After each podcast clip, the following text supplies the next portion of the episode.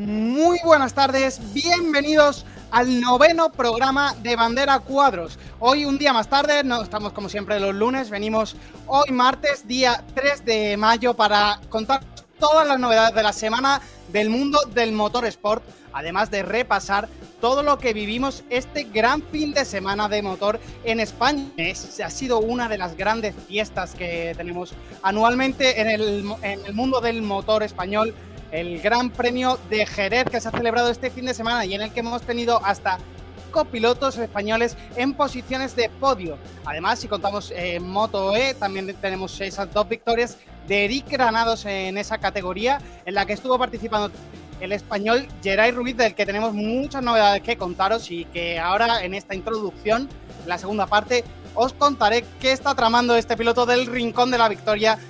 Está poniendo ya está intentando meter su futuro de camino hacia el Mundial de, Motociclismo. Eh, también repasaremos todo, siempre, todas esas noticias que van saliendo durante la semana. Ferrari va a traer muchas novedades al Gran Premio de Miami que se va a celebrar este fin de semana, del que también tendremos toda la idea del Gran Premio de Miami, la información del circuito y del tiempo, porque parece que va a ser algo inestable para este fin de semana. Nos espera lo mismo algo de lluvia en esta época en Florida es época de, mucho aire, de, un tiempo algo inestable, así que probablemente no nos, encontremos con ese tiempo paradisiaco con el que la Fórmula 1 le ha gustado realmente desembarcar en el Gran Premio de Estados Unidos este año en Miami, en un circuito de 5,4 kilómetros, en el que parece que le gusta bastante a todos los pilotos, tanto los de la vieja como los que son estos pilotos más nuevos que están dentro de la categoría de la Fórmula 1 y también repasaremos una categoría muy estadounidense como es la IndyCar, que ha habido carrera este fin de semana y en la que Alex Palou vuelve como líder de, esta categoría estadounidense del motor sport. Y luego, eh, para cerrar, como siempre, ese motor local. Hoy vamos eh, también un poquito de categoría nacional porque tenemos eh, este fin de semana ha empezado la Fórmula 4, el campeonato de Fórmula 4 de España en el Gran Premio en el circuito de Portimao. Así que también repasaremos quiénes fueron los, los ganadores y quiénes van a ser los máximos contendientes en esta Fórmula 4 que, como decimos, ha comenzado este mismo fin de semana. Y como ya venía diciendo, el plato fuerte de este fin de semana ha sido MotoGP, porque hemos tenido el Gran Premio de España, o el Gran Premio, para mí es dentro de MotoGP se celebran varios grandes premios dentro de España, pero para mí el más espectacular, también puede ser porque lo haya vivido desde pequeño, es ese Gran Premio de Jerez, que cuando llega a la provincia es, magnífico, es, es brutal eh, cómo responde esa afición a la llegada de los pilotos del Mundial de MotoGP, de los mejores del motociclismo internacional a España, a Jerez. José, ¿cómo se ha vivido este, esta primera carrera del Mundial de MotoGP en España, que empieza ya esa del todo gira europea después del Gran Premio de Portimao la pasada semana. ¿Cómo has visto esa, esa, ese sentimiento de los pilotos a la llegada a Europa? Pues como tú decías, siempre Jerez, eh, aquí en España se conoce como la catedral del motociclismo y desde el primer día vimos cómo la grada estaban abarrotada, eh, Jerez se paraliza prácticamente de miércoles a domingo que las carreras. De hecho, un, amigo mío estuvo eh, precisamente el domingo de las carreras y me comentaba eso, muchísimas motos, muchísima gente que se desplaza. Eh, al fin y al cabo una fiesta en motociclismo. También los pilotos son los primeros que les encanta venir, sobre, los españoles sobre todo, pero todo el mundo también comenta como la, la famosa curva de, de la horquilla no, se siente el motociclismo como, como ningún otro circuito del mundo, como pasas por ahí y, el público se te encima. Y es una cita que tanto pilotos como todos los españoles y todo, todo el mundo del motociclismo tiene marcada con una X en el calendario cuando se da a conocer que, se va a venir a Jerez. Se respira un ambiente diferente, aunque este año también hay que decir que la carrera no ha respondido del todo, pero ya de eso hablaremos un poquito más tarde. Pero lo que comentabas tú, un, un ambiente espectacular, como todos los años, muchísima gente y viviendo la pasión del motociclismo al máximo. Pues el diario de Jerez que han habido hasta 123.101 personas este fin de semana en el Gran Premio de MotoGP allí en Jerez.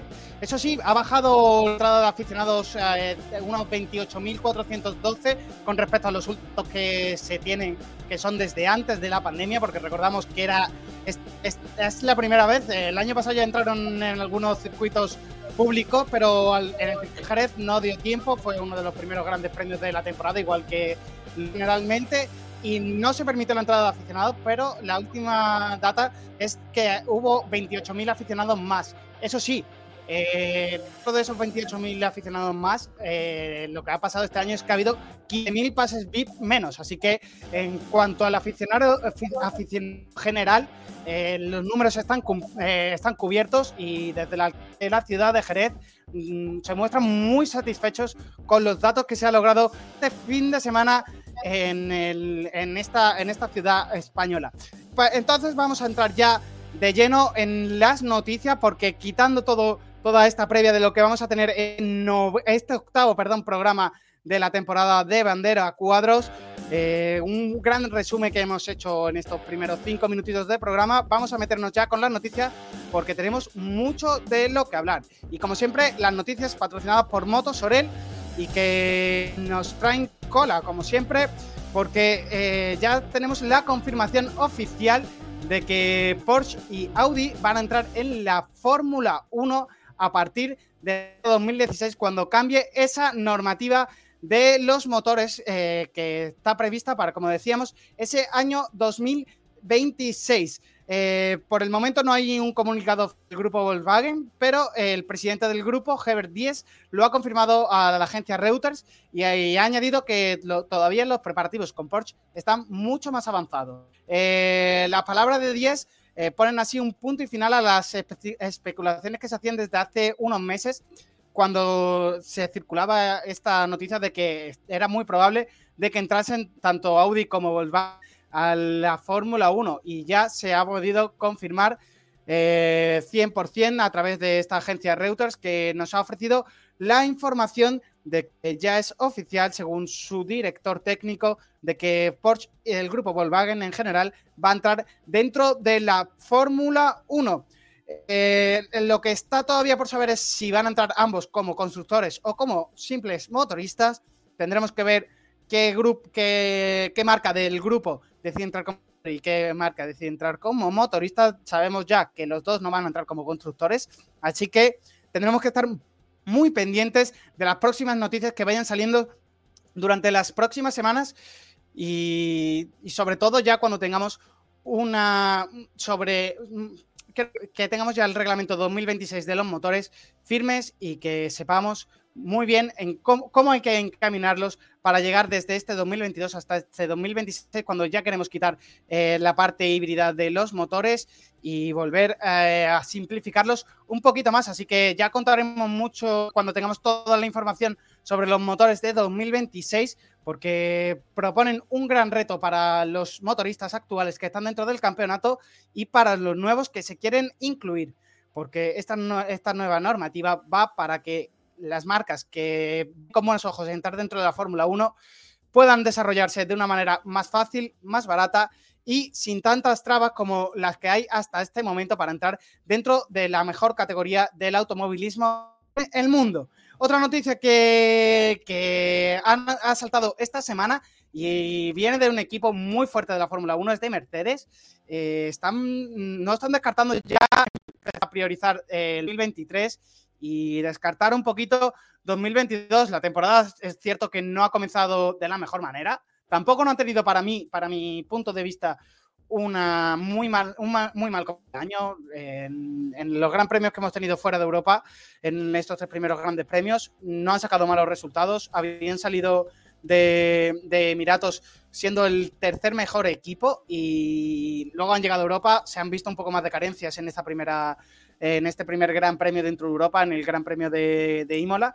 Pero para mí me parece un poco pronto para empezar a descartar ese coche de 2022 y trabajar en el 2023. Eh, lo, más importante que van a tener que desarrollar, evitar ese porpoising y eh, darle una vuelta de tuerca a ese motor que han presentado este año que está muy por debajo con respecto al de sus rivales. Y es que encima eh, Ferrari prepara grandes novedades para el Gran Premio de Miami, que es el que se viene, porque vamos a tener eh, una actualización de fondo plano en el que eh, dicen que se ha sustituido, se ha perdido bastante ese efecto por poison, ese efecto rebote. Parece que dicen desde la propia Ferrari que se ha, eliminado prácticamente. Lo vamos a ver mucho menos con este nuevo fondo plano. Veremos a ver hacia dónde llega. Y han probado en el banco de potencia una nueva mejora en fiabilidad que les ha dado unos cuantos cabellitos más. Y también ese motor puede ser incluido en este Gran Premio de Miami. Creo que si lo incluye alguien, va a ser incluido en el coche de Charles. Carlos cambió motor la pasada semana, entonces no creo que esas mejoras lleguen para el motor del piloto español. Y estas son todas las noticias que hemos tenido durante la semana en Fórmula 1. Han salido muchas más noticias relacionadas con el Gran Premio de Miami que ahora veremos eh, cuando entremos en previa de Fórmula 1. Pero ahora vamos a pasar a esas noticias de la semana en MotoGP con José Martínez porque esta semana eh, ha saltado la noticia de que Suzuki va a abandonar el, Mundial de MotoGP al terminar esta temporada. ¿Qué ha, pasado con los, japoneses? Pues la verdad que no se sabe mucho aún de, por qué se van, porque de hecho, bueno, Suzuki sí que es, propensa a, irse y luego volver, ya lo hicieron en 2012 cuando se fueron, en 2015 volvieron. Eh, ha sido una, una, escudería que ha estado siempre saliendo y entrando, pero sí es cierto que ahora de, la noche a la mañana prácticamente han decidido esto de, de irse de MotoGP cuando hace una semana solo eh, hablábamos de, cómo Alex, Alex Rins y Joan Mir estaban en negociaciones para renovar su contrato. Ha pasado de renovar el contrato a, sus dos pilotos a anunciar que se van de, eh, de MotoGP. Sin embargo, Dorna, la, empresa que organiza MotoGP, ya ha confirmado que eh, ellos no pueden tomar la decisión unilateralmente de, irse, tienen que pactar con ellos porque tienen un contrato, entonces o, pagan la cláusula o tienen que hablar con ellos. También ha dicho Dorna que hay muchos hay mucho equipo independiente y muchas fábricas que, están interesadas en entrar, pero aún no se sabe el, rumbo que tomará Suzuki. Lo que sí parece 100% confirmado que se van a ir. Eh, yo he leído por ahí que se puede deber a, a temas de política internacional entre Rusia y Ucrania. No sé si tendrá que ver con algún patrocinador que tengan o, con parte de su política eh, como empresa. La verdad que aún no se sabe mucho, solo conocemos que se van. Eh, en algo que va a generar sin duda una, una gran bomba dentro, del, dentro de lo que es el MotoGP, porque por ejemplo sus dos pilotos eh, tendrán que recalar en alguna escudería. Son dos pilotos bastante buenos que no creo que abandonen MotoGP, no creo que tengan que irse a otra categoría. O sea que se va a generar mucho revuelo. También quedan sus plazas libres. para mí se habla de que podría, de que podría irse a Honda. ¿Es ¿Son ciertos esos rumores? Sí, se rumoreaba que John Mir podría ocupar el sitio de Paul Espargaró. Eh, yo creo que en Honda siguen sin estar conformes con Paul Espargaró. Si es cierto que a principios de año tuvo eh, unas cuantas carreras en las que estaba arriba y que era rápido, pero ya estamos viendo también a, a ese Paul Espargaró quedando fuera del top 10 sin, sin adaptarse a la moto, sin lograr grandes sensaciones. Y ya lo que lleva eh, lo que lleva pasando con él los últimos, desde que llegó a Honda. No hemos visto un piloto ganador, hemos visto como hasta Márquez lesionado, con una moto que no le gusta, eh, consigue hacer resultados bastante mejores que Paul. Y yo creo que a Honda la paciencia se está empezando a acabar. Y Joan Mir, pues, además yo lo veo, sería una pareja como la que formaron Pedrosa y Márquez un piloto más técnico, que a lo mejor puede ser mejor la puesta a punta de la moto, que, se caracteriza por ser un poco más fino y no tan agresivo, y luego Márquez, que es la pieza común de esas dos parejas. O sea que yo creo que el interés puede ser bastante, eh, bastante verídico, que creo que a John Mir también le vendría bien dar ese, ese pasito a una, a una escudería más ganadora. Y hasta que no se confirme todo, tenemos un, eh, eh, parece que ha caído una bomba sobre el MotoGP y habrá que ver cómo lidian tanto las organizaciones como todas las escuderías, porque se va a generar gran revuelo. Pues sí, es que esa bomba ha caído porque ahora quedan dos pilotos sueltos. Eh, además, también habla la semana pasada, bueno, la, semana pasada no estaba yo, la anterior decía yo también que eh, según eh, varias, fuentes bastante fiables de dentro de Dazón y de, de, de MotoGP se, se, hablaba ya de que Rins tenía ese, ese contrato prácticamente, solo faltaba la firma. Y es lo sorprendente que de repente, o después de una de, para mí, uno de los mejores comienzos de Mundial de Suzuki de temporada, eh, salta esta noticia de que de repente abandonan, o como tú has dicho, que sea por algo relacionado con patrocinios y que pueda alguna empresa rusa que esté patrocinando, porque a Ducati me he fijado mucho este fin de semana. Hablábamos al principio de temporada que Kaspersky, que es también patrocinador de Ferrari, eh, estaba, está dentro del equipo Ducati, del equipo, equipo Pramac. Por lo tanto, también hay patrocinadores rusos en otras baterías. Que luego el patrocinador haya dicho a la hora de dar el dinero o de los ingresos que no se pueda recibir porque son de empresas que proceden de estos oligarcas rusos, pues eh, sea diferente, pero no creo que ha sido un tema de, un acuerdo internacional. Tiene que ver algo más con la marca, creo yo. Claro, yo es que él no lo entendió, no lo entendí porque Suzuki es una marca japonesa y entonces, mm, al margen de que obviamente la guerra entre Rusia y Ucrania afecta a todos los países, eh, Ducati, por ejemplo, siendo italiana, no se ha manifestado ni y teniendo, como puede tener las mismas conexiones que Suzuki, no se ha rumoreado nada. Honda también es japonesa, Yamaha, y el único que está achacando eso es Suzuki. O sea que yo creo que no sé si están buscando una excusa para irse, porque como tú comentabas, se estaba hablando de renovar contrato ya. Es que John Mir y, y los dos ya, eh, además el propio team manager de Suzuki les confirmó que sí, que iban a negociar su renovación. Y, de, y la semana pasada te dicen, vamos a renovar tu contrato, y el siguiente, eh, búscate otra escudería. Mm, ha tenido que haber un cambio importante ahí del de que de momento no sabemos qué es, pero no tiene que ser algo, tiene que ser algo grave. Algo, algo grave ha tenido que pasar dentro de, la escudería japonesa porque es uno de los mejores comienzos de temporada, como estábamos diciendo, y de repente se marchan al final de esta temporada, aunque veremos cómo, cómo soluciona esto dos, que también les ha respondido que no se pueden marchar de forma unilateral, que necesita un acuerdo entre ambas partes. Eh, pasamos ahora con que Zarco, ayer hubo test post Gran Premios en el, en el propio circuito de estuvieron los pilotos de la categoría reina, solo los de la categoría reina, eh, haciendo unos test eh, después del Gran Premio para probar nuevas piezas. Se hablaba de, de que de que KTM podría haber llegado hasta unas 8 diferentes de delantera para, para, comprobar esa carga y el efecto que tenía. Eh, ¿Qué nos puede esas pruebas y quién ha liderado esa mañana de, de en Jerez? Pues los test han tenido varios inconvenientes. Eh, Zarco ha sido el que ha hecho la vuelta más rápida, además con 1.37.1, que es prácticamente las que fueron las vueltas más rápidas en carrera.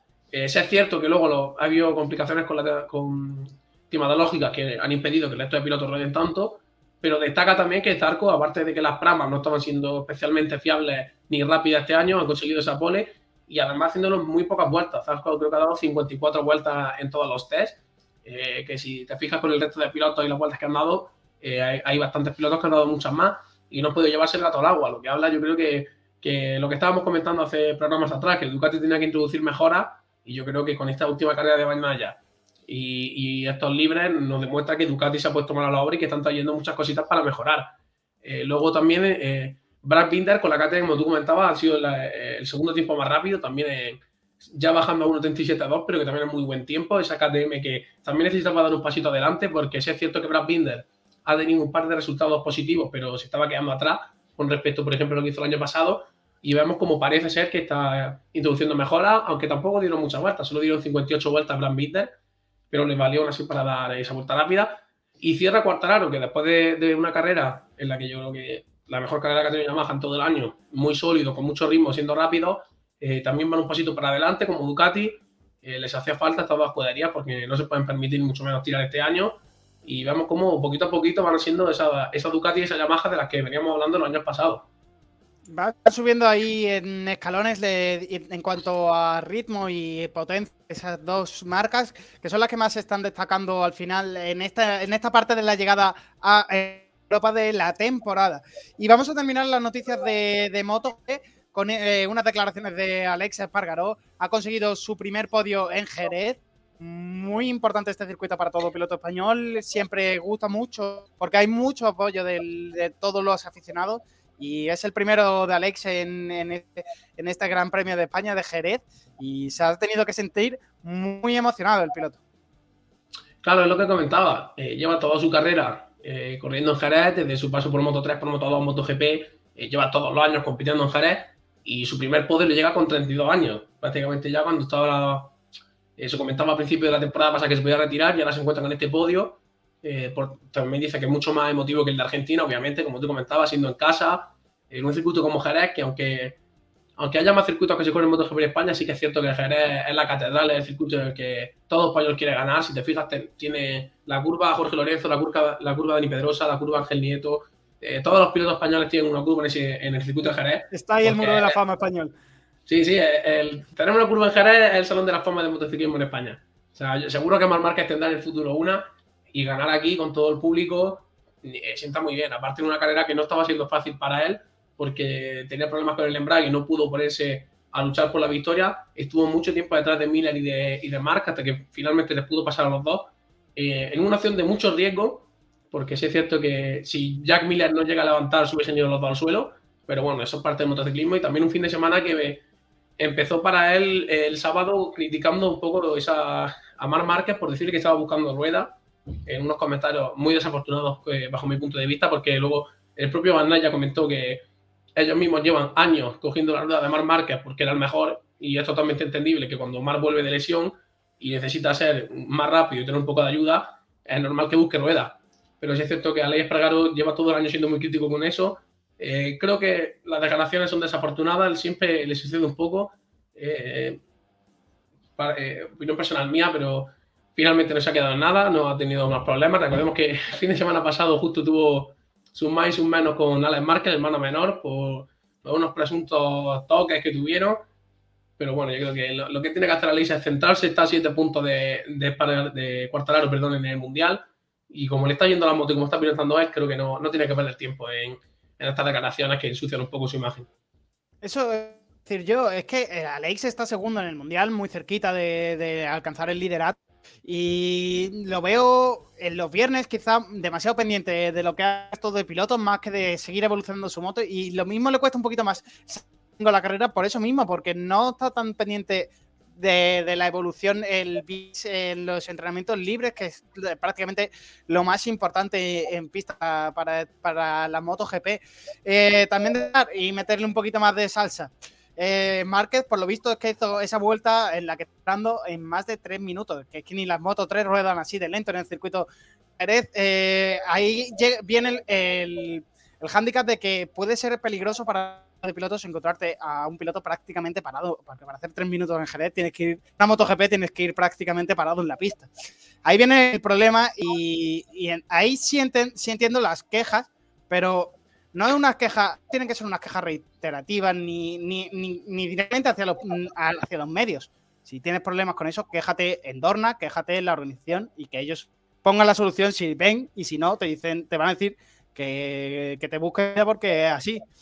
Pero eso, a eso es lo que yo quería llegar. Que no podemos. Eh, cada uno es como es y tiene la forma de ser, pero que no se puede dar esos mensajes cuando hace unos meses era, era él el que intentaba buscar la rueda de otro piloto porque su moto no iba tan bien. Y con, esta, con esta pequeña reflexión, es tenemos aquí la, noticia. Es retirativo, no puedes, no puedes todos los fines de semana quejarte de lo mismo. Aparte, si fuera como Moto 3, que ves que todas las motos se quedan paradas, pero yo creo que Marque, un tío que ocho veces campeón del mundo, controla perfectamente dónde tiene que pararse y dónde no, eh, eh, para que no suponga ningún peligro, y que es una moto la que lo hace. No se forma un, revuelo en todas las curvas como la Moto 3. Y lo que tú dices, todos los fines de semana, todos los fines de semana quejarte de lo mismo, pues chicos, chico, llegate a, a, dirección de carrera, les comenta la situación y, listo. Es que acaba antes el problema para ti también, porque lo solucionas de una. Porque realmente, pues Márquez le pasar las declaraciones y dirá, vale, pero yo tengo que seguir haciendo buenos tiempos. Lo que diga delante de los medios. Yo voy, a, seguir, pues yo voy a seguir pillando otra rueda porque me va bien a mí y ya está. Hasta que no me digan que no puedo. Claro, si no, mientras que no me sancionen los comisarios de es legal hacerlo. Así que, por más que te quejes, no va a tener ningún. Y ya cerrando este capítulo de noticias en MotoGP, Vamos a estar ya con las noticias, con las otras categorías que eh, vamos a englobar hoy en este octavo programa de Bandera Cuadros. Eh, vamos a destacar ese, inicio de temporada de Moto E. Ha comenzado la temporada ya en el Gran Premio de España, eh, en el que han tenido su, como decíamos, su primer Gran Premio. Y como dije al principio del programa, Granado se ha llevado eh, doble victoria en el circuito de Jerez. El piloto brasileño ha, eh, conquistado eh, doble, doble, victoria en, este circuito con las motos eléctricas, por delante de, Pons y Sadei. también estuvo participando en este gran premio piloto del Rincón de la Victoria, Geray Ruiz, que consiguió acabar carrera en posición décimo sexta y la segunda no le fue también, tuvo una caída en las vueltas y no pudo terminar la carrera, pero el piloto se encuentra en perfecto estado. Y en perfecto estado se encuentra que este, esta semana, se, ayer lunes, salió para Italia para reunirse con Valentino Rossi en su rancho eh, en, Italia para prepararse en esa academia de Valentino Rossi esta temporada 2022. Estará aquí una semana eh, eh, practicando con varios pilotos de, diferentes categorías eh, mundiales y del mundo del motorsport y de las motos, así que mucha suerte para, para Geray y que seguro que va a sacar mucho conocimiento de esta semana en el rancho de uno de los mejores pilotos de MotoGP, en el rancho de Valentino Rossi. Eh, también tenemos eh, esta semana, hemos tenido Indica con victoria de Patricio Howard, en el que ha ganado en el circuito de Barber Alex Palou, que es nuevo líder del campeonato. esta vuelta la ha conseguido Patricio Howard casi en la última vuelta de, de la carrera. Y, y, Alex Palou ha conseguido acabar segundo tras una estrategia muy, muy buena que, que le ha conseguido arañar dos vueltas de combustible más que sus rivales en el último pit stop. Y esto ha permitido que el piloto español haga un triple overcut eh, desde posición para acabar en esta segunda, como íbamos diciendo. Y es el tercer podio del piloto español en cuatro carreras. El tercer eh, peldaño del podio ha sido para Rinus Beckay que ha firmado la pole position y ha liderado la carrera con solvencia desde la salida hasta esa última, como decíamos, en el que Patricio Howard ha cogido el liderato de la carrera. Eh, como decíamos, eh, la clasificación del campeonato de, la IndyCar en primera posición tenemos a Alex Palou con 144 puntos, seguido de cerquita eh, por Macaulin 141 puntos, y Neugarden es tercero con 135, William Power con 134 es cuarto, Patricio Howard, el que le estuvo disputando el campeonato hasta el año pasado, Alex Palou, es quinto con 114 puntos Sexto es Dixon con 113. Séptimo es BK con 106 eh, puntos. Octavo, el, expiloto de la Fórmula 1, Román Grosjean, 106 puntos. Noveno, Marcus Ericsson, también expiloto de la Fórmula 1, con 84. Y décimo, Rajal con 84 puntos. Y para cerrar estas noticias de, la semana, eh, también hemos tenido Fórmula 4 eh, este, en, esta semana. hemos tenido eh, la, primera, eh, la primera carrera en el circuito de Portimao y han doble victoria de pilotos rusos y una de Barter. Eh, y Teslov y Barter han sido los ganadores de las tres primeras carreras del evento del F4 Spain, que se ha celebrado en Portimao este fin de semana. Barter lo hizo en la primera carrera del sábado Zapanol, eh, que es líder del campeonato, lo hizo en la segunda carrera y la tercera fue para Tesla. Eh, por lo tanto, eh, este campeonato regional de España de Fórmula 4 lo, lo, lidera este piloto ruso que, que ganó esta primera carrera y lo lidera con 51 puntos. Barter con 45 es segundo.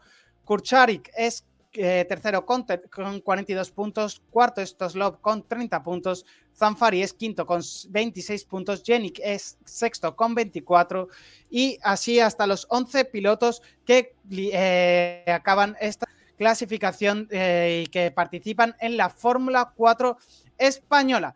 Dentro de, de, esto acabamos ya con las noticias de la semana que han sido patrocinadas como todas las semanas por Motos Oren. Y nos vamos a meter ya dentro de ese análisis de lo que ha sido la carrera de, del Gran Premio Red Bull de España. Vamos a analizar ese Gran Premio de España de MotoGP, en el que hasta cinco españoles consiguieron eh, entrar en podio. Izan Guevara, Sergio García, Jaume Masía en Moto 3, Aaron Canet en Moto 2 y Alex Espargaro en MotoGP que nos ha dejado la primera victoria de la temporada de, Fabio Quartararo con la Yamaha, una carrera muy buena del piloto francés que va, que está pidiendo a Yamaha mucho para su, para su renovación en el, en el, en el equipo japonés. Perdón, decía que ganaba Quartararo, pero perdón, no ha ganado Quartararo, ha sido Peco Bañaya el que se ha llevado la primera victoria este, esta temporada 2022. Eh, primera victoria para Peco, piloto italiano, y para Ducati, que, firman esta victoria en el Gran Premio de España, como decía. Eh, cuarta sí ha sido segundo y Espargaró es el que ha, cerrado el podio. También Márquez nos ha dejado muy buenas sensaciones acabando cuarto, Eh, pudo acabar tercero si, no, si en ese pique que también comentaba antes José entre, entre estos tres pilotos Márquez eh, y Espargaró no, no se hubiese abierto un poquito Márquez y le hubiesen pasado los dos, luego tuvo que remontar y al final quedó cuarto. Así que vamos a empezar con este análisis y que José vamos a empezar repasando cómo, cómo fue esa clasificación del Gran Premio de España en el que eh, la victoria, como hemos dicho, para Peco Bañaya, Cuartararo fue segundo y Alex Espargaró fue. ¿Qué te pareció para ti este podio significa la victoria de Peco Bañaya?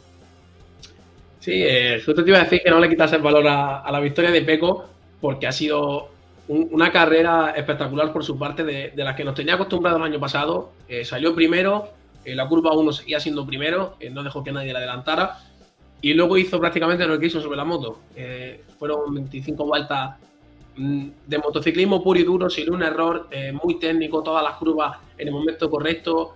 Eh, lo comentaban los, los, comentaristas de la transmisión. Ni una marcha arriba, ni una marcha abajo, ni, salirte un poco de la trazada, siempre por el punto perfecto.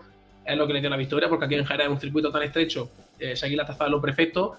Cuando se le acercaba a Cuartraro no se puso nervioso, sin, es que la carrera fue perfecta. Para, eh, técnicamente sí es cierto que no, no, para el espectador no fue muy visual, no vimos mucho adelantamiento entre la cabeza de carrera, pero hablando técnicamente de lo que es MotoGP, la carrera de, de, de Cuartararo también, de Bandai y de Cuartararo es eh, sensacional. Hicieron de principio a fin lo que, lo que hay que hacer en una carrera. Eh, una carrera, como ya te comento, estaba a 8 décimas Cuartararo, se ponía a 2, luego Cuartararo no podía seguir detrás de, de Bandaya, porque en Jerez pasa una cosa que cuando tú estás detrás de un piloto, si no eres capaz de adelantarle rápido, eh, la rueda delantera empieza a, sufrir mucho y, esto lo sabía Cuartararo, por eso Cuartararo tenía que llegar, prepararse el, adelantamiento y pasarlo, y eso es muy complicado cuando tenés un piloto delante que, como ya te he comentado, no falla una curva.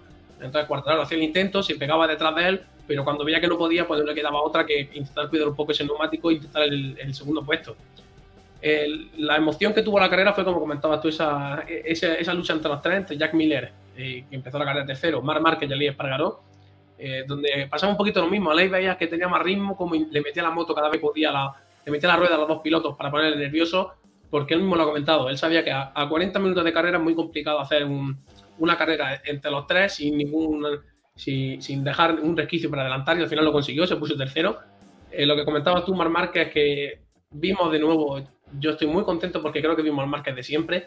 Eh, comentábamos hace dos semanas y, y, la semana anterior que le faltaba ese feeling con el, con el tren delantero y vimos como en Jerez ya se lo olvidó, eh, adelantando adelantó a Miller justo en, una posición que mm, cuando a ti te preguntan cuáles son los puntos de adelantamiento en Jerez, no te imaginas ese sitio. Era una curva ciega, cuesta arriba, eh, metió la moto, como, como él siempre dice, cerrar los ojos, darle gas y que, y que pase lo que sea, se puso delante. Luego la curva siguiente se iba a caer, que la imagen ve, toca el suelo, es que toca el suelo y, levanta la moto con el codo, eh, volviendo a ser ese mar de antes, pero claro, al fin y al cabo cuando te va al suelo perdió mucha velocidad y a para creo que estuvo muy, muy listo, eh, justo además le sonrió también la suerte de que acababa de pasar a Miller, eh, ya se puso delante y como tenía más ritmo, pues no lo pudieron alcanzar. Pero esa fue la, lucha de, la carrera, vimos como tuvo de todo, un, un que tenía más ritmo y no podía, un Márquez que le insinuaba que en cada curva Miller que lo quería pasar y un Miller que finalmente el ritmo no le daba como a los otros dos y por eso fue el que quedó atrás. Pero fue una carrera que un poquito decepcionante. Luego Mir también llegó cuando parecía que eh, parecía que el grupo ya se había resuelto llegaba Mir por detrás, se pegaba a Márquez porque le, faltó esa a mí le faltó quizás esa rueda de referencia para poder tirar hacia adelante, pero llegó en la última vuelta. Márquez supo salir bien de ahí porque yo creo que una lucha con Joan Mir le hubiera, le hubiera perjudicado mucho. Supo pasar a Miller, poner distancia por medio y al final John Mir que no se subió a, ese top 5 de milagro, lo tuvo bastante cerca, en una carrera que por su parte fue un poquito decepcionante como, como yo creo que la de Bastianini, que después de que veníamos hablando, eh, parece que lo que comentabas para que parece que en Europa vive en otra agua, ha sido llegar a Europa y Bastianini bajar mucho su rendimiento, estaba a posición para él, que lo aleja mucho ya del campeonato por el mundial, eh, al igual que Rins y Mir, pero bueno, Habrá que ver la lo carrera. Que, lo que tú decías de Mir es que yo lo, lo que pude ver en la carrera es que lo que le costó fueron esas primeras vueltas. Eh, tuvo una gran salida y no salía en muy buena posición. Y le faltó engancharse en esas primeras vueltas de este primer grupo. Si no, yo creo que Mir tenía muy buen ritmo de carrera. Mostró que estaba rodando con lo, con, al ritmo de, de, estos que estaba persiguiendo. ¿Tú crees que si hubiese salido mejor y hubiese estado enganchado en ese grupo de la salida, hubiese incluso podido llegar a, ese, a esa tercera posición de Lakes? Yo creo que sí, porque por ritmo estaba muy parecido a Espargaró, tenía más ritmo que, que Miller y que Mark, pero eh, Joan Mir tiene esa desventaja que quizás no tienen los tres pilotos que iba adelante, y es que eh, ellos tres tienen una facilidad que no tiene Joan Mir para adelantar. Entonces yo creo que Mir tiene que, tiene que ser consciente de que su carrera pasa por eso, de que en el momento en el que se desengancha un poco del grupo, a él le cuesta mucho recuperar esa distancia y fue lo que le pasó. Eh, si realmente hubiera tenido desde el primer momento esa constancia y hubiese estado en el grupo, hubiese llegado hasta a pelear por el top 3 seguro pero como a él le cuesta, eh, por su manera de pilotaje y por su manera de extender el motociclismo, le cuesta recuperar esa ventaja y adelantar, creo que ahí se le fue un poco la carrera, como tú comentabas, de no ser capaz de pegarse ese grupo. Pero yo creo que eso él mismo lo sabe y quitando con que ahora tenga en su cabeza lo que vaya a hacer en el futuro, creo que es lo que tiene que mejorar y estoy seguro que lo hará, pero ahí se le fue, como tú comentabas, la carrera. Claro, y además destacabas tú también esa carrera que, que habías visto tú hoy un poquito más, bueno, ayer el domingo era Enea Bastianini, ¿no?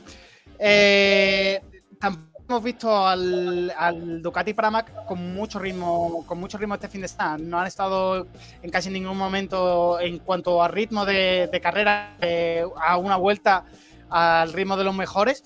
Y luego eh, lo hemos visto como Zarco si estaba arriba. ¿Qué, han podido guardar o qué ha podido pasar este fin de semana para que la mejor eh, Ducati del Prama vayan haciendo muy, buenas carreras? Parecía que la moto estaba un poquitín mejor que incluso la Ducati. Hoy la mejor eh, del Prama ha sido octavo. Su compañero Jorge ha acabado último en posición número 22. Eh, entonces, ¿qué ha podido pasar en el Prama?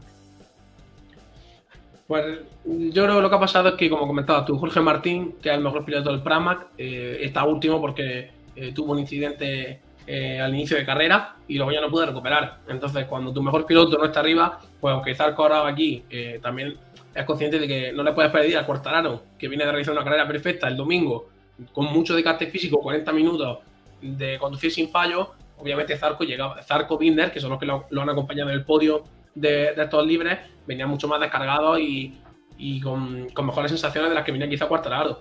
Y Jorge Martín, pues con ese incidente que tuvo, se le escapó mucho y Bartolini que no se llegó a encontrar en carrera. Todos pensábamos, eh, como hemos hablado siempre, Bartolini cuando llega a final de carrera con el neumático gastado eh, es cuando él empieza a, romper, a romper y a, empezar a adelantar y quedaba sin incógnita de que a lo mejor cuando quedaran pocas vueltas empezaba a tirar. Pero realmente es que no, no vimos eso y también quizá un poco por el circuito, que no es muy propenso a ello, pero vimos como Mir sí pudo hacerlo. Mir, Mir sí, aprovechó ese, esa pérdida de tiempo que tuvieron para acercarse al grupo adelante, pero Bastianini no, estuvo prácticamente toda la carrera en tierra de nadie. Y que también es normal, también te digo, es un piloto muy joven, es un rookie. Es normal que tenga carreras de estas las que no se encuentre, cometa algún fallo y no le vaya las cosas bien, pero la Ducati eh, el año pasado, que lo bien que comentábamos, que iban bien las dos no oficiales y lo oficial, este año es totalmente al contrario. Hoy va bien la Ducati oficial y la satélite está muy abajo. Cuando gana la satélite con Bastianini, la, oficial está muy abajo.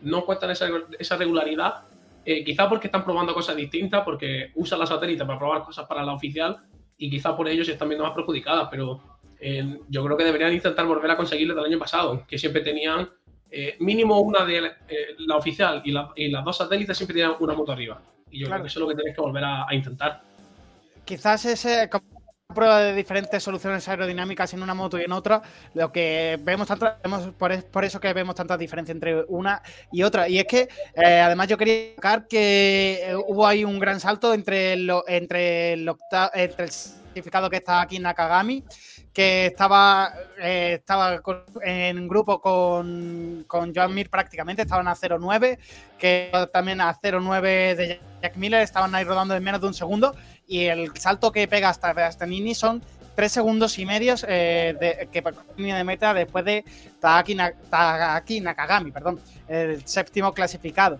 Y ya después de haber destacado eso, pasar a la KTM que quedó en número posición número 10. No es el mejor fin de semana otra vez para KTM que no está teniendo la temporada que esperaban después de que la temporada eh, hubo bastante luz eh, sobre este equipo austriaco. Esta temporada, todo lo contrario, no están teniendo los mejores. Pues efectivamente, hace dos años, de hecho, Espargaro ya llevó la KTM, Paul ya llevó la KTM a, a luchar por victoria, a ganar carreras. El año pasado, como comentabas tú, tanto Miguel Oliveira como Brad Binder estuvieron arriba durante bastantes carreras. Oliveira estuvo luchando por el Mundial eh, cinco o seis carreras, estuvo ahí en esa, esa de ganadores. Y este año están totalmente desaparecidas. Tanto Brad Binder, que hizo el décimo puesto, como Oliveira, que quedó décimo segundo. Los vemos como están un poquito en tierra de nadie, de no son capaces de en ninguna carrera, con, ni en condición de lluvia, ni de mojado, ni a lo mejor con una pista más rápida, una eh, con más velocidad punta, no están siendo eh, buenos en prácticamente nada, no se están destacando en nada. Eh, una moto que es muy buena, es buena en todo, pero le falta quizás ese puntito extra que tenían los años pasados.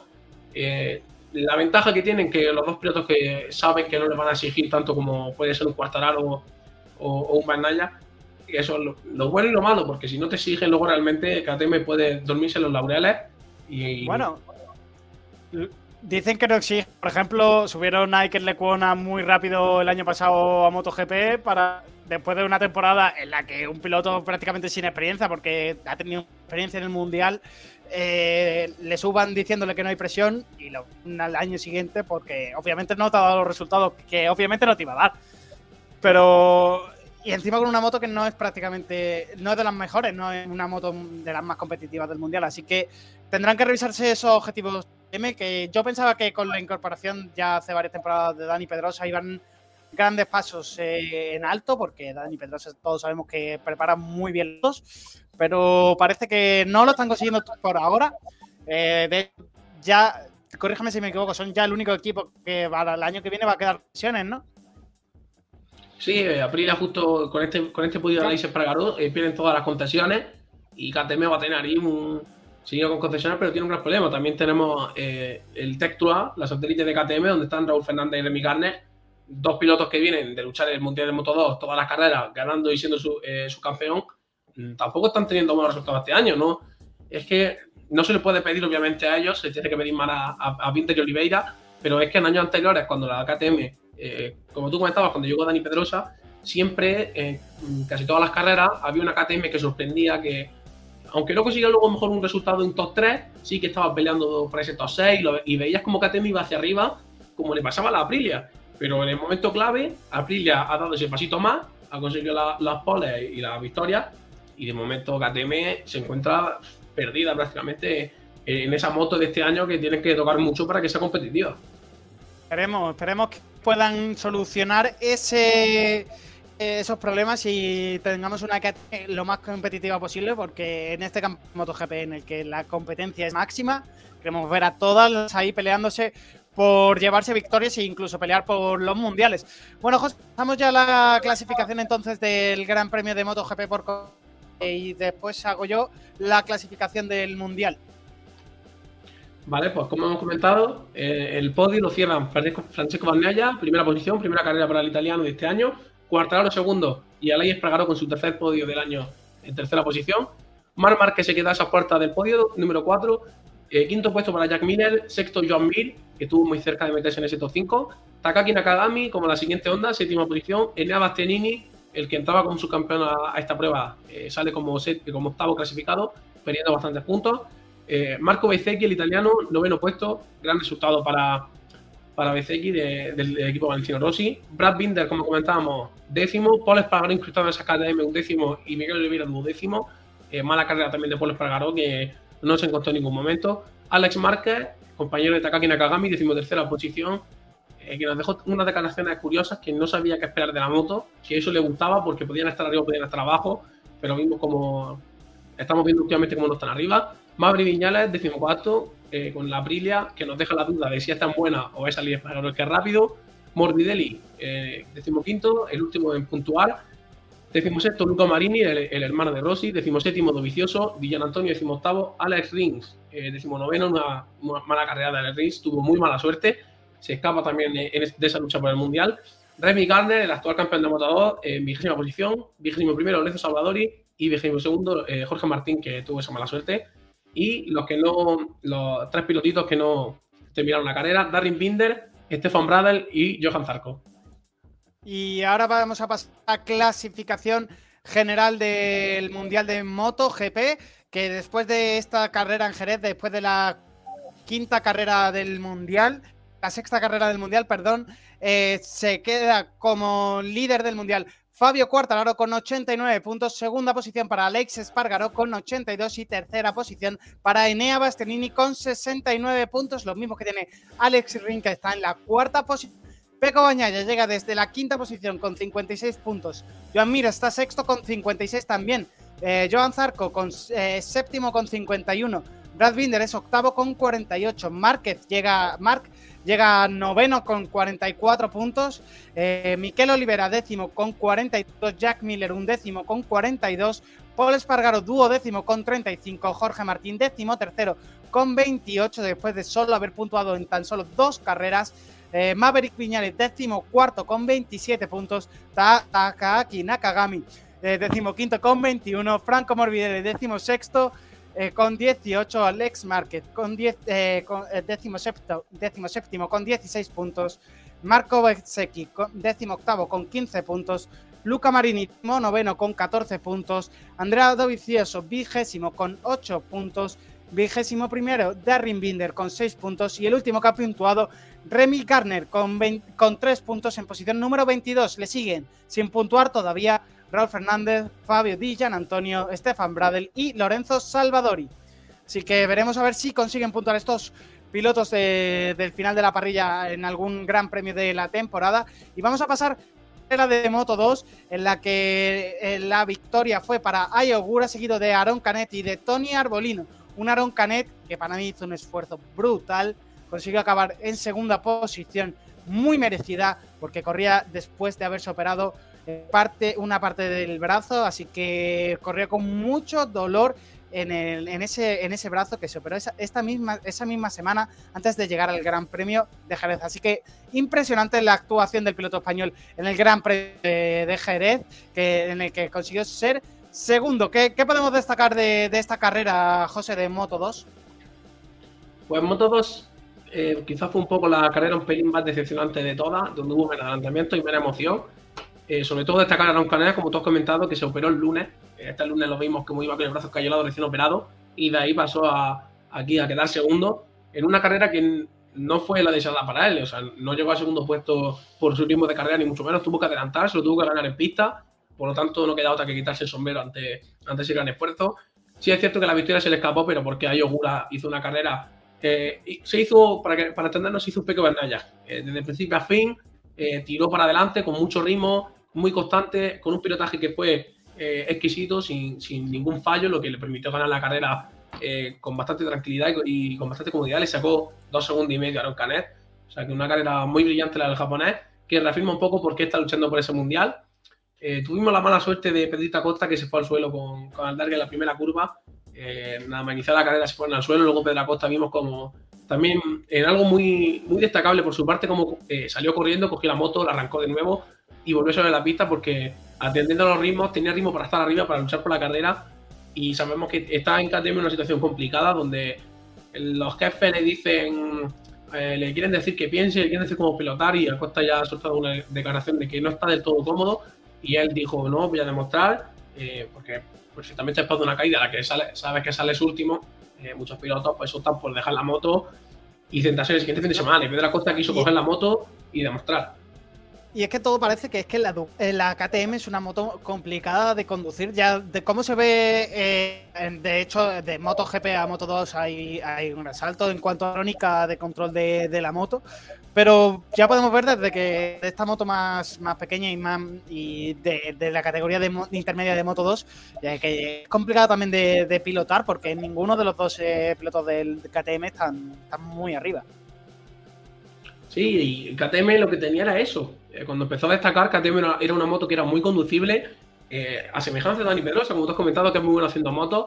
La moto era bastante manejable, por eso eh, el año pasado hay que recordar que campeón de Moto 3 fue la KTM con Pedro Acosta y en Moto 2 Remy Garner y Raúl Fernández fueron el campeón con la KTM. Y el año pasado en MotoGP KTM también estaba bastante arriba. Pero este año la moto no sé qué han debido tocar, buscando quizás un poco más velocidad punta, que era lo que un poco lo que le faltaba, quizás le faltaba más potencia pura. Estamos viendo como han, tocado algo aerodinámico con el motor que no le está yendo bien a ningún piloto. Porque Pedro Acosta, además, por su estilo de pilotaje, eh, Pedro Acosta, por así decirlo, es un, salvando la distancia, obviamente, es, un Mar Márquez.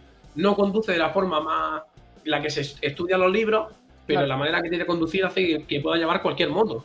Eh, hace que pueda controlar y, hacer salvadas que otros pilotos no podrían. Y no está siendo capaz Quizás de un estilo, un estilo más agresivo que otros pilotos, por así decirlo, ¿no? Claro, al fin y al cabo no es, no es por ejemplo, Joan Mir, que sí se nota con un piloto más, más estilo Dani Pedrosa, que opta más por llevar la moto donde toca, por adelantar muy bien, eh, prepararse el adelantamiento. Pedro Acosta llega y cuando ve el hueco se mete y si se le, va la moto atrás es capaz de corregirlo a lo mejor con el freno y la KTM no, le está permitiendo eso. La KTM este año parece que es bastante menos conducible que otros años y si, antes, y si comentábamos que en MotoGP tienes que cambiarlo, en Moto 2 también y en Moto 3 también porque es que han bajado de, estar arriba en todas las categorías a que no se pueda conducir su moto y estar eh, sufriendo con, muchos problemas en todas.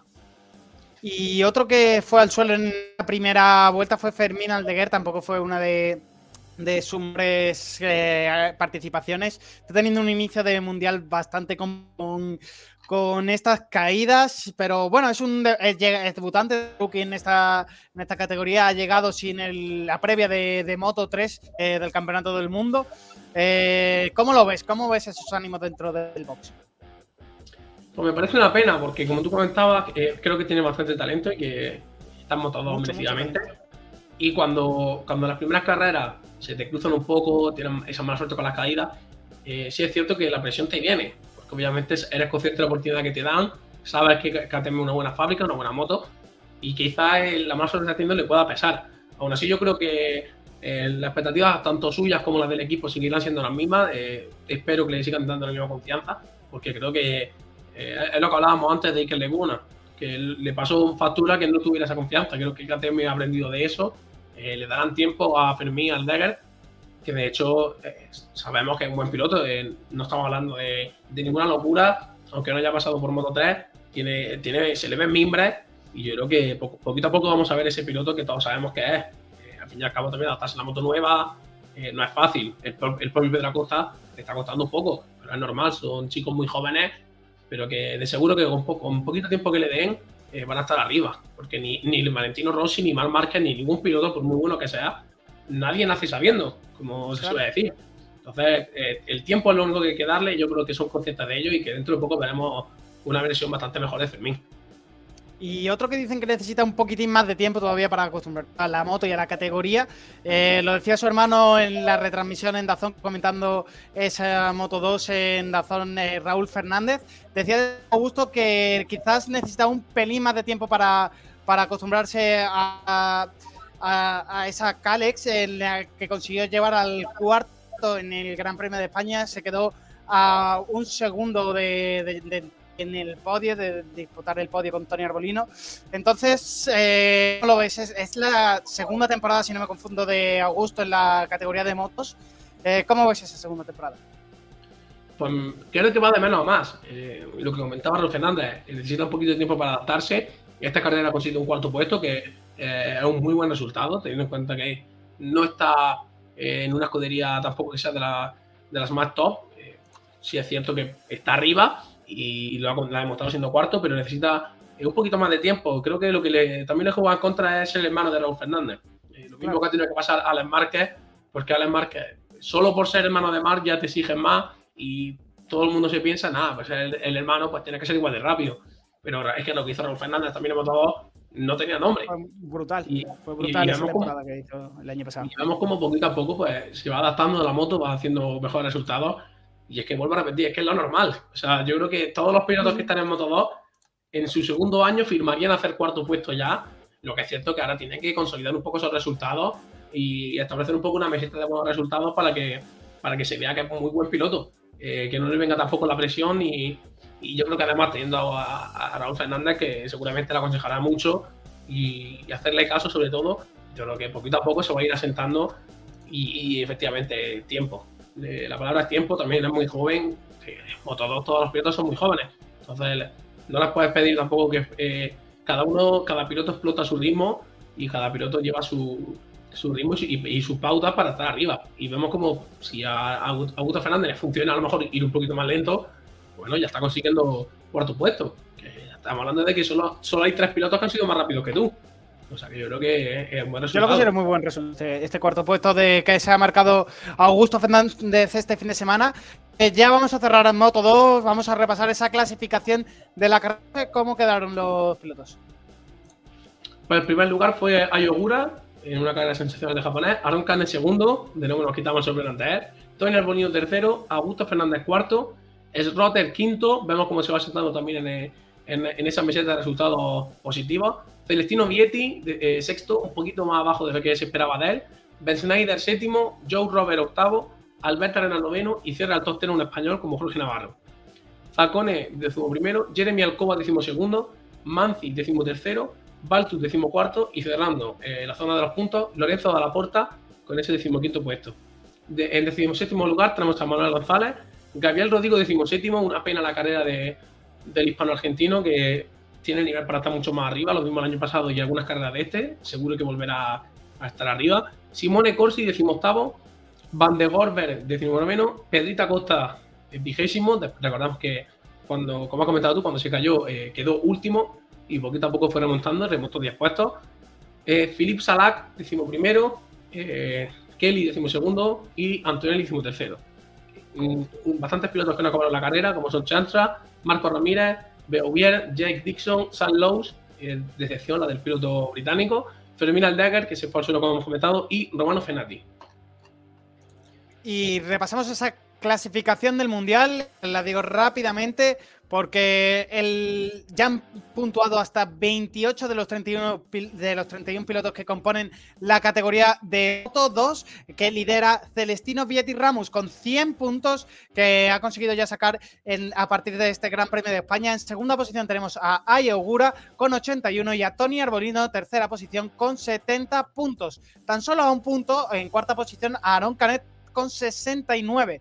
El quinto con 57. Sexto es Marceles Rotter con 47. Séptimo es Chantra con 45 puntos. Octavo es Jorge Navarro con 45. Noveno es Augusto Fernández con 44. Décimo Sam Lowe's con 35 puntos. Un décimo Boben Snyder eh, con 34 puntos. Duodécimo Jake Dixon con 32. Décimo tercero Albert Arena con 29. Décimo cuarto Jeremy Alcoba con 28. Décimo quinto Pedro Acosta con 20 puntos. De, eh, Aldeguer es sexto con 18. Manuel González es séptimo con 16. octavo es el estadounidense Cameron Bouvier con 16 puntitos también. Barry Baltus eh, está en la posición décimo novena con 15 puntos. En vigésima posición está Romano Fenetti con 7 puntos. Gabriel Rodrigo en, eh, la posición 21 con 6 puntos. Vigésimo segundo Alessandro Zacone con 6 puntos. Eh, vigésimo tercero, Marco Ramírez con 5. Eh, vigésimo, cuarto, Cubo con 4 puntos. Philip Salak, eh, vigésimo quinto, también con 4 puntos. Sean Dylan con 3 puntos. Stefano Mansi con 3 puntos también en posición 27 y en posición 28, el último de los que han puntuado. Lorenzo Porta con un punto. sin puntuar todavía, Simone Corsi, vigésimo noveno, trigésimo Zonta Van den Gorbert y primero Nicolò Antonelli. Y esta es la clasificación general del Mundial de Moto 2.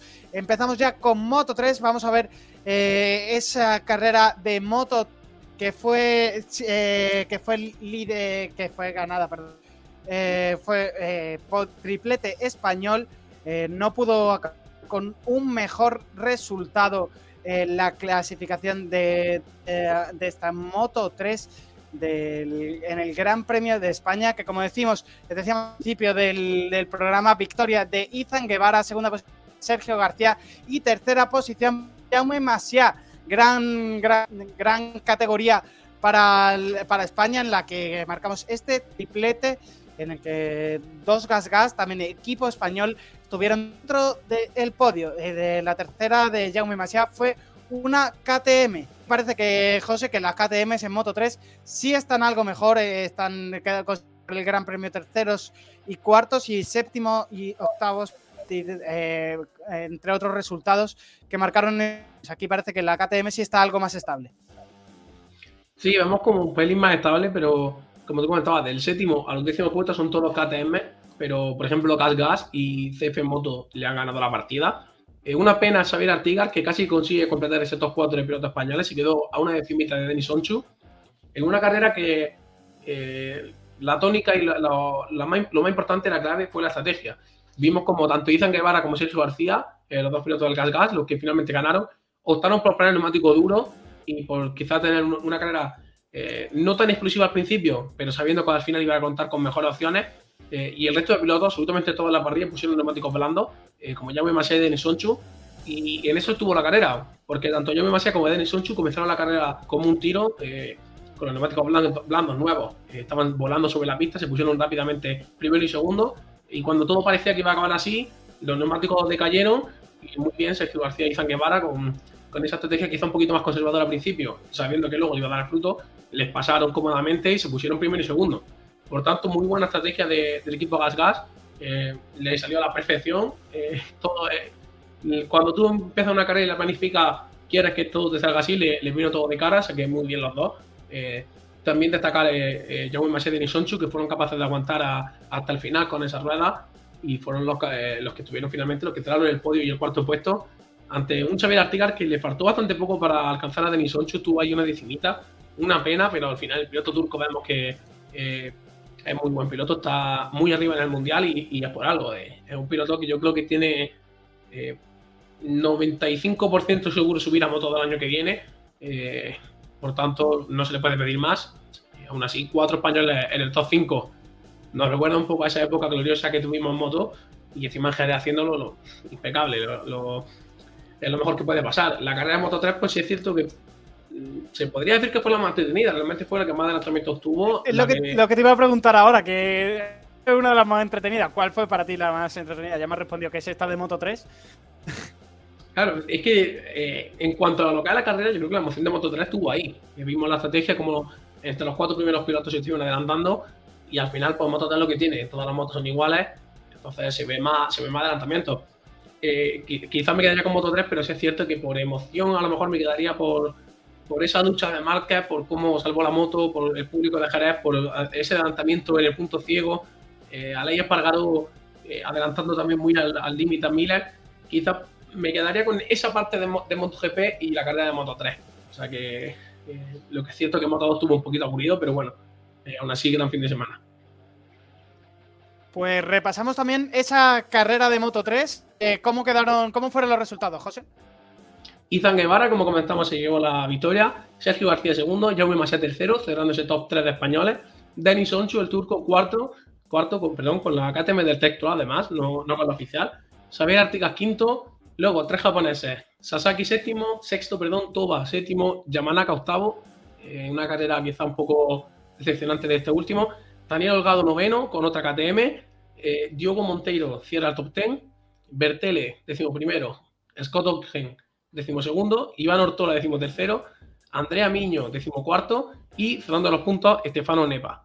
Eh, ya fuera de los puntos, Otto Bartolini, Elia Bartolini, perdón, decimosexto, Agi, decimoséptimo, una carrera también bastante decepcionante de, del piloto indonesio que tenía para estar más arriba. Denis Poya, eh, decimoctavo, una posición muy sorprendente la suya.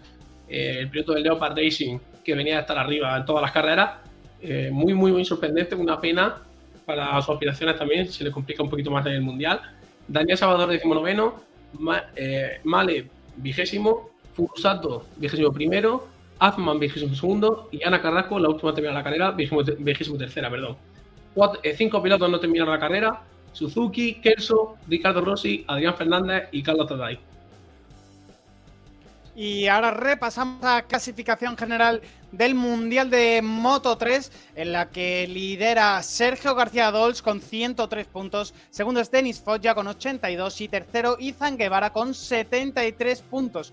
Cuarto está Jaume Masia con 70 puntos. Vemos ahí que están los españoles eh, luchando por llevarse ese título de Moto 3. Esperemos que pueda caer en casa por lo menos este título. En quinta posición, Denis Sonchu con 63 puntos, sextos eh, Sasaki eh, con 55, Andrea Miño es séptimo con 52, Carlos Tatay es octavo con 42 puntos, no es Xavi Artiga con 37, décimo Kaito Toba con 36, un décimo Diego Moreira con 32, duodécimo Ricardo Rossi con 29, décimo tercero eh, Suzuki con 27, décimo cuarto Yamanaka con 24, décimo quinto Daniel Holgado con 23, décimo sexto Joel Kelso con 14, décimo séptimo Iván, eh, Iván Ortola con 14 puntos, décimo octavo Scott Ogden con 14, décimo noveno Bartolini con, eh, con 13 puntos, vigésimo McPhee con 11 puntos, vigésimo primero Stefano Nepa con 8 puntos,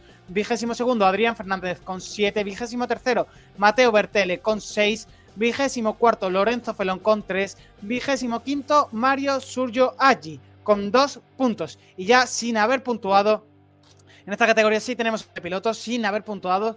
Eh, tenemos a Furo Sato, a Ana Carrasco, David Salvador, Gerard Ryu, Joshua Batley, eh, Alberto Surra, Azman y David Alonso. Son los pilotos que todavía no han conseguido eh, marcar puntos dentro de la categoría de Moto 3 dentro del Mundial de, Motos.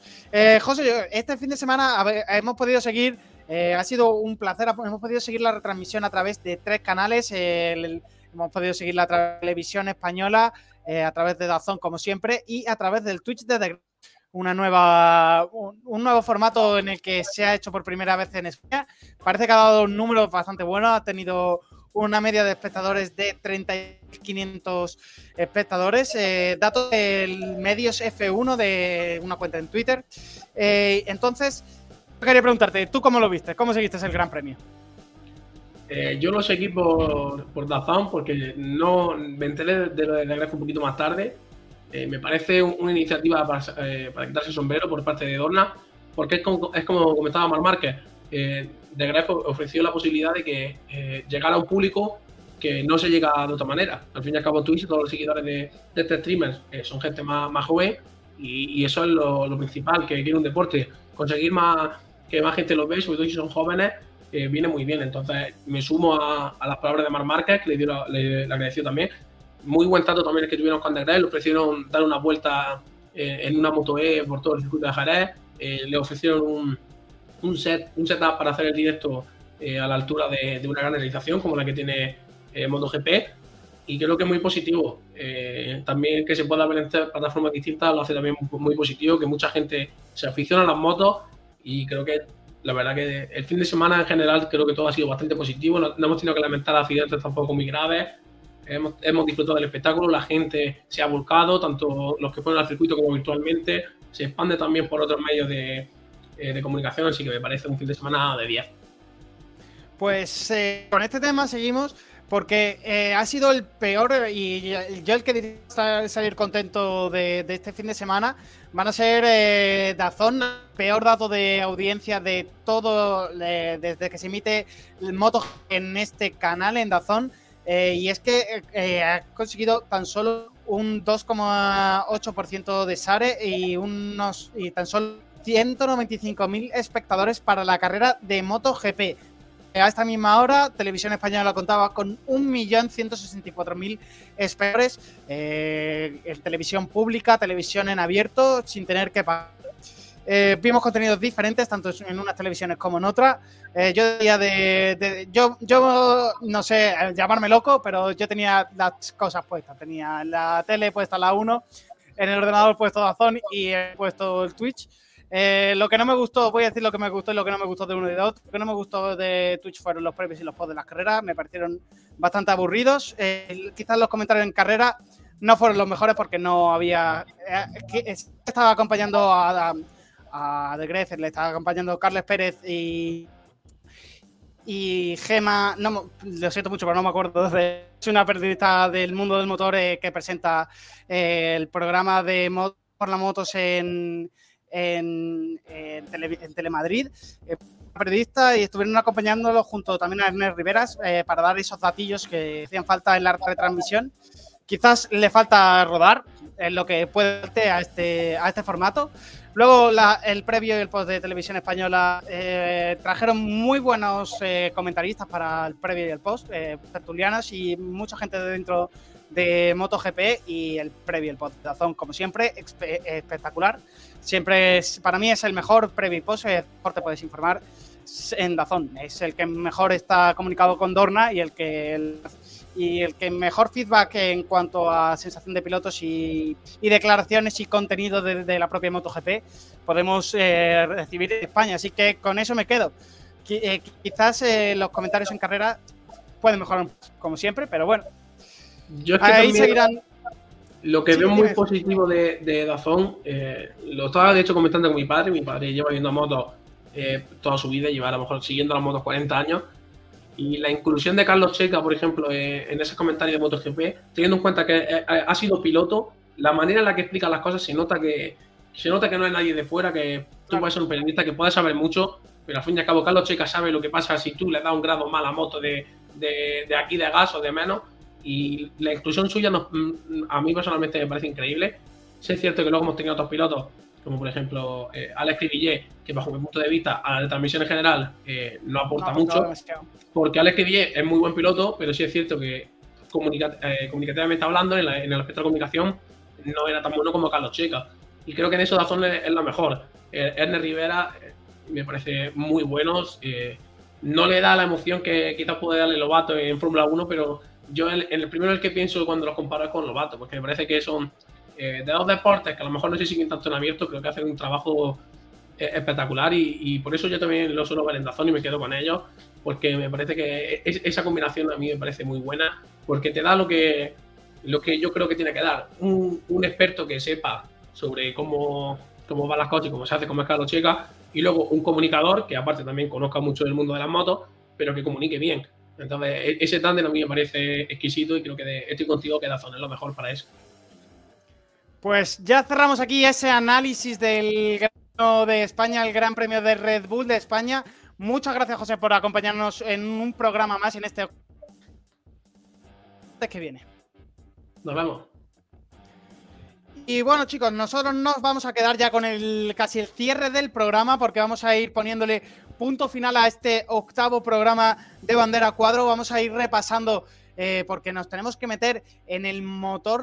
Bueno, queda, tenemos el gran bloque que queda la previa del Gran Premio de Miami, pero eso lo vamos a dejar para el final del programa porque quería adelantaros ese, porque este fin de semana en el motor local eh, hemos contado que Geray Ruiz ha estado en Moto E, hemos contado esos resultados que han sido muy buenos para la carrera del piloto español. Eh, decimos en eh, su primera, su debut en moto es una moto completamente diferente a lo que él está acostumbrado a pilotar. él está acostumbrado a motores térmicos, este motor es eléctrico completamente, una potencia muy, muy grande, pero un peso de moto muy elevado. Por lo tanto, no ha sido fácil el fin de semana, pero ha sacado sensaciones positivas, según nos comentaba el piloto del Rincón de la Victoria. Y repasamos de posición número 16 en la primera carrera y no terminó en la segunda. Y como decíamos, esta semana estará en el rancho de Valentino Rossi para disfrutar de esa experiencia que ofrece el piloto italiano a los, mejores pilotos de, de, motos del mundo para que disfruten de la formación una semana en su propio rancho deportivo. También hemos tenido rally en Málaga, rally en, en, la, en la provincia, hemos tenido el rally porque ha sido muy, muy, muy relevante y el piloto local, José Ángel González, ha ganado esta, esa etapa. Eh, había sido también, es el vigente campeón de la Copa Provincial de Automovilismo y José Antonio González Flores eh, se ha alzado este fin de semana con la victoria en la cuarta edición del Rally Crono Axarquía Costa del Sol de Periana, Málaga. Tercera prueba puntuable del Campeonato de Andalucía de Rally Crono 2022 organizada por la escudería Colmenar Racing lo que coloca en puestos de la cabeza de la clasificación del campeonato a este piloto malagueño José, eh, José Antonio González Flores. Eh, eh, le acompaña dentro del coche Juan Manuel Cobos dentro de un BMW M3 que han conseguido un nuevo podio este fin de semana como ya veníamos diciendo. el primero lo consiguieron en Algar eh, y en la segunda prueba consiguieron el mejor crono en el Scratch General y el mejor eh, registro de los 35 participantes gracias a sus 21 minutos 48 segundos y 5 milésimas que emplearon en completar las cuatro mangas programadas sobre un total de 28 kilómetros. El segundo clasificado de la general fue otro malagueño, Javier Sánchez Macías, de la escudería Local, eh, que junto a su lado estaba José Antonio Ruiz con un Hyundai i30A, que se quedaron a 18,2 segundos, mientras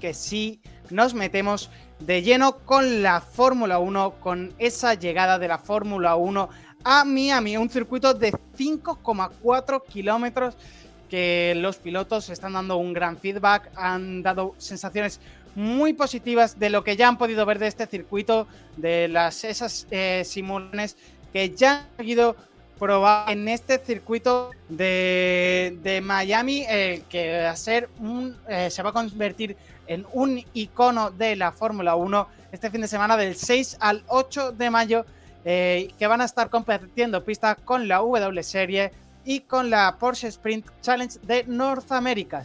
También habrá conciertos y otros entretenimientos, porque recordamos que este gran premio pasa por en medio del circuito eh, es aparte de ser un trazado en un entorno urbano de la zona de Miami Gardens, pasa a través del Hard Rock Stadium en el que actualmente juegan los Miami Dolphins de la NFL. Así que vamos a tener mucha emoción durante, durante este fin de semana en Miami porque la construcción de este trazado ha sido va a ser permanente durante 10 años. Eh, vamos a tener 10 años del Gran Premio de Miami en el calendario de la Fórmula 1.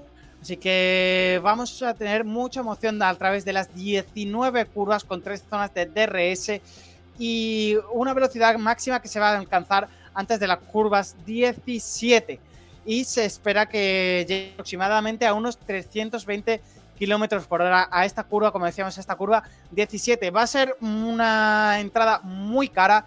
Eh, se habla de que podría ser el nuevo en Mónaco, este Gran Premio de Miami, eh, están entre los 1.190 eh, dólares hasta los 2.250 dólares eh, entre los diferentes paquetes que, que, permiten disfrutar de este fin de semana en Miami para ver la Fórmula 1 en esta espectacular localización. Así que va, va a poder ir solamente gente muy privilegiada a este Gran Premio de Miami, como decimos, que gracias ha llegado a la Fórmula 1 y en el que vamos a tener un tiempo algo inestable. Se esperan lluvias, sobre todo para el viernes, sobre todo, eh, como decíamos, para ese viernes, eh, que va a haber un ambiente, unos 29, una temperatura ambiente de unos 29 grados y una humedad relativa al 70%, mientras que el sábado ya vamos a tener algo más nublado, con un ambiente de 31 grados y una humedad del 63%. Y para el domingo sí se aumenta un poquito más la probabilidad de lluvia, pero sobre este estilo, siempre todo el fin de semana por encima del 60%. Así que vamos, probablemente en alguna sesión veamos caer alguna gota de lluvia, esperemos que no demasiada y podamos ver gran actividad dentro de este Gran Premio de Miami. vamos a repasar esos horarios, unos horarios complicados, horarios de noche que llegan eh, a nosotros, que nos van a llegar a nosotros unos horarios de noche porque eh, los libres 1 van a comenzar el día 6 de mayo, el viernes, a partir de las 8 y media. Los libres 2 a partir de las 11 y media. Y ya los libres 3 el sábado, a partir del 7 de mayo a las 7 de la tarde. Clasificación a las 10 de la noche y a las 11 contaremos ya con la parrilla definida para la carrera del domingo. La emoción del domingo 8 de mayo a las 9 y media va a comenzar esa carrera. Una carrera de noche, una carrera para cenar una carrera que vamos a disfrutar mucho de este primer gran premio que se va a celebrar en Miami. Como decimos, a este trazado de 5 kilómetros, 4, 19 curvas al que se le van a dar 57 vueltas, completando una distancia total del Gran Premio de 308.370 kilómetros. Eh, pasar, pasar los neumáticos que van a traer Pirelli a este, a este circuito. C2, C3 y C4 han sido los elegidos para esta ronda. No hay salto especialmente grande de neumáticos. Vemos que sigue la línea normal de Pirelli.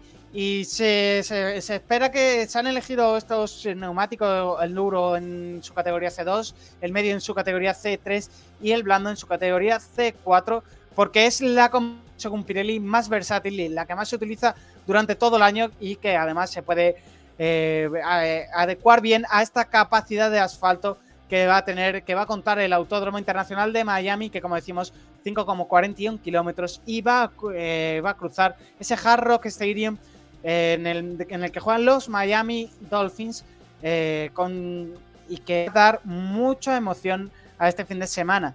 Eh, vamos a tener eh, una velocidad máxima que se espera, como ya hemos dicho, de esos 300 kilómetros por hora y que se va a estar al el 58% de vuelta con el pie a tabla. Así que va a ser un gran desgaste para los neumáticos.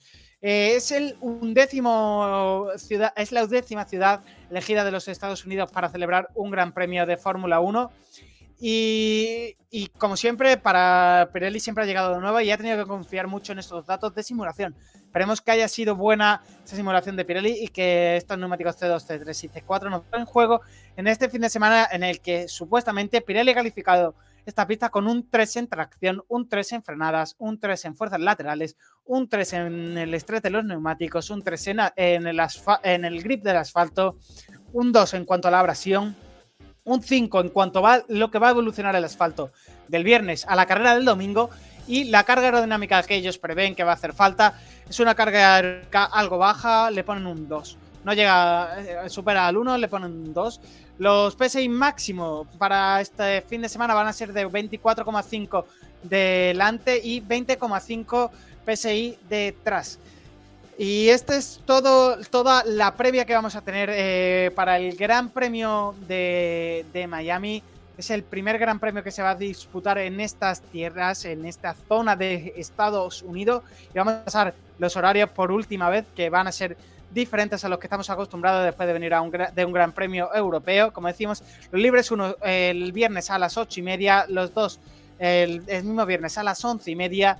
Los libres tres ya lo tendremos sábado a partir de las 7 de la tarde, clasificación a partir de las 10 de la noche y conoceremos la parrilla una hora más tarde, a las 11 de la noche. La carrera la vamos a tener a partir de las 9 de la noche el domingo y será a 57 vueltas. Así que esto es todo lo que vamos a tener este fin de semana en Miami. Creo que vamos a tener mucha emoción. Los equipos van a traer muchos refuerzos. Se hablaba de que Mercedes también iba a traer algunas mejoras. Eh, Ferrari, como ya hemos comentado, va a traer mejoras en fondo planos y motor. Y Alpine va a traer eh, la parte que le faltaba a esa mejora en el motor, en el monoplaza, que le faltaba a Ocon y que tanta polémica generó la semana pasada, porque se, bueno, hace dos semanas porque se la dieron a Fernando cosa que no comprendí en el momento y ahora sí que va a llegar esa mejora para Esteban Ocon. Así que igualdad de condiciones para ambos pilotos en este Gran Premio de Miami en el que van a seguir todos con la evolución de los monoplazas y veremos a ver quién se puede llevar al agua en el primer Gran Premio de Miami de la temporada 2022. Y esto es todo por hoy. Esto es todo en el octavo episodio de Bandera Cuadros una semana más me despido y espero que os haya gustado el nuevo episodio de, del programa de referencia de motor en Sport Direct eh, Radio, el programa de motor de referencia en Málaga. Muy buenas tardes y hasta luego.